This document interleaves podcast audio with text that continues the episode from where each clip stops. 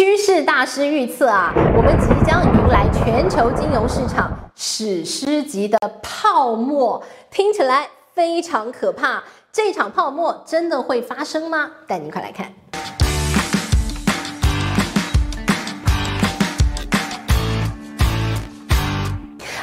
好，我是治愈，今天要跟大家来聊一聊你的投资方向到底应该如何调整。我们知道啊，近来那么在鲍尔主席他的一番啊比较偏鹰派的谈话之后，全世界的金融市场都迎来了大地震。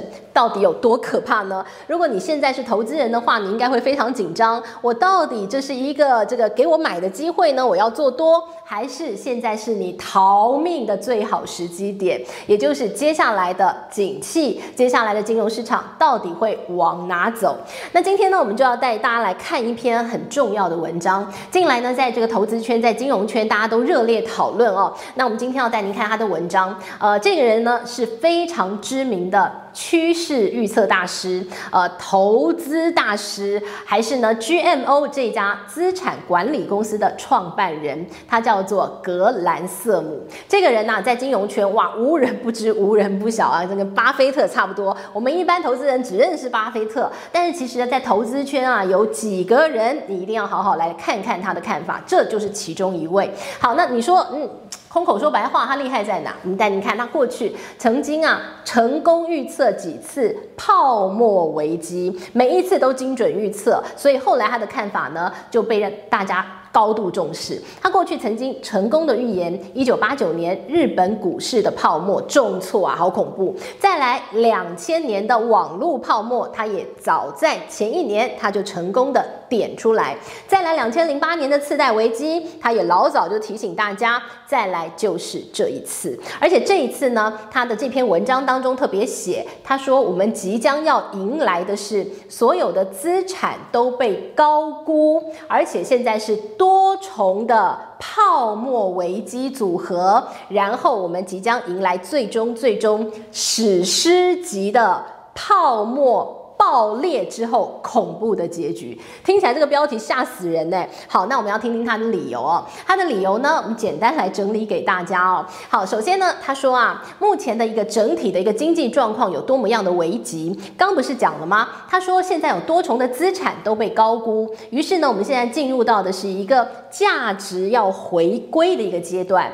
你都被高估了，你价值要回归，哎呦，那当然是重重往下跌。好，那他是给大家说。那我要整体告诉你啊，现在到底我们面临到了什么样的状况？为什么他告诉你结局是重重往下跌？首先，他说现在的环境有近忧。也有远虑。好，那近忧的部分呢？大家都知道现在的状况了。你说俄乌战争所导致的，我们看到能源的一个危机，我们看到粮食的一个危机，然后我们看到了一些这个天然气啊这样资源的一个价格，大宗商品价格的一个暴涨，这是一个。再来呢，我们看到了房地产市场的疲软，而且房地产市场的疲软哦，呃，这不仅仅是某一个单一国家，而是我们看到了在很多世界上主要的先进国家都面临到。到同样的问题，就是房市开始往下掉。好，这也是一个很重要。为什么房地产这么重要？因为其实，在很多先进国家当中，房地产都是一个国家。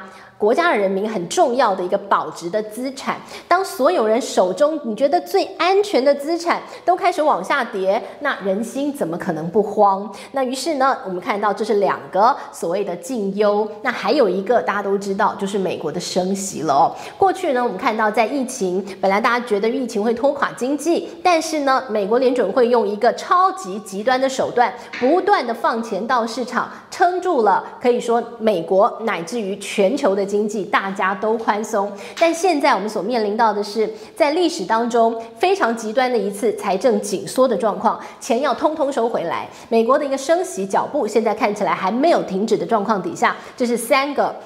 目前看起来整体大环境的近忧，远虑呢？呃，远虑就很值得好好聊一聊。他提到远虑的部分呢，过去是人口的问题。我们看到，特别是先进的国家啊，几乎呢这个生育率都非常非常低，生育率很低啊，不仅仅是说哦大家不生小孩，不是这么简单的，而是你整体国家的劳动力的一个短缺，还加上呢生育率低，你整个平均年纪就会被往上带，也就是呢整个平均年纪变得很高。所以呢，诶，生育率低，你会劳动力不足，然后呢，年纪越来越大，你不太消费，所以消费力会下滑，所以呢，就是你整体的一个经济的状况会变得越来越恶化哦，这是一个人口问题。再来一个就是气候变迁的问题，极端气候，呃，过去呢，你很少看到。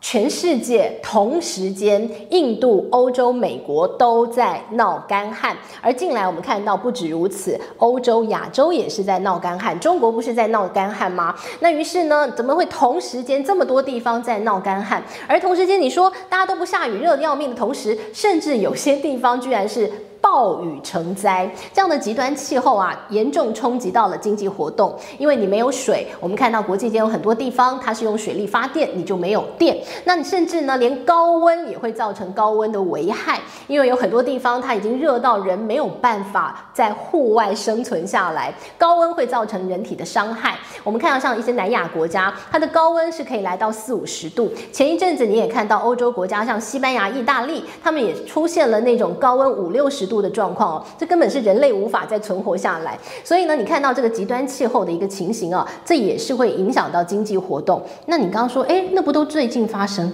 对呀，我们以前觉得人口问题、气候变迁啊，那是很遥远的事情啊。呃，三五十年以后啊，说不定我都做古了。你可能觉得那就是以后的事情，但没有。我们看到这些以前的远虑，现在都变你的近忧。所以呢，这叫做所谓的多重泡沫的危机组合。那我们看到这么多加在一起，于是呢，我们看到这位啊，这个格兰瑟姆投资资。呃，趋势预测大师，他就告诉大家，这些通通结合在一起，叫做即将迎来的史诗级的泡沫。好，那么特别，他告诉大家说。我们人一生啊，投资过程当中，呃，大概可以这样分啊，百分之八十五的时间，那个金融市场可能是很正常在在运行。那于是呢，你可以用很多基本面的分析、产业的一个分析，然后技术面的分析来解读它，来做你的投资。但是呢，其实最重要的不是这百分之八十五的时间，而是在人非常。非理性的一个状况底下，那百分之十五的时间，那这百分之十五的时间呢，有百分之十二的时间你是过度乐观。那过度乐观呢，他就说哦，就像之前呃这个所有的货币宽松，所以每个人都沉浸在那个我的股票只会涨的那个幻想当中过度乐观。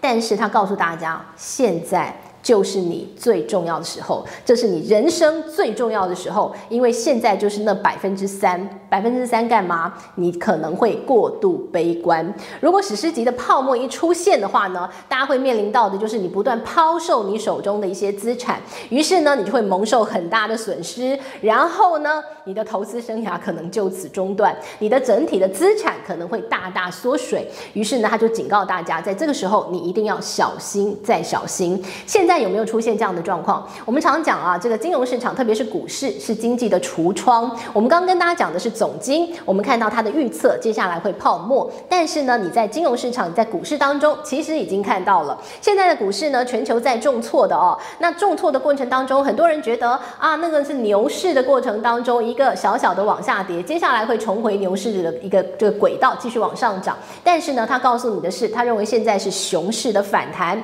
熊市的反弹是又急又。又猛的，因为呢，大家觉得过去可以这样涨，现在也可以，但是这就是最大的陷阱了哈。那我们就来看到，其实现在啊，整个投资圈跟我们看到这位大师的看法很类似的，真的有。我们来从各国的市场开始看起哦，很多的市场都面临到了很多人进去大卖空、大做空的一个状况。首先是韩国，韩国的市场，当然这个股市进来也是跌得很惨啊，惨到。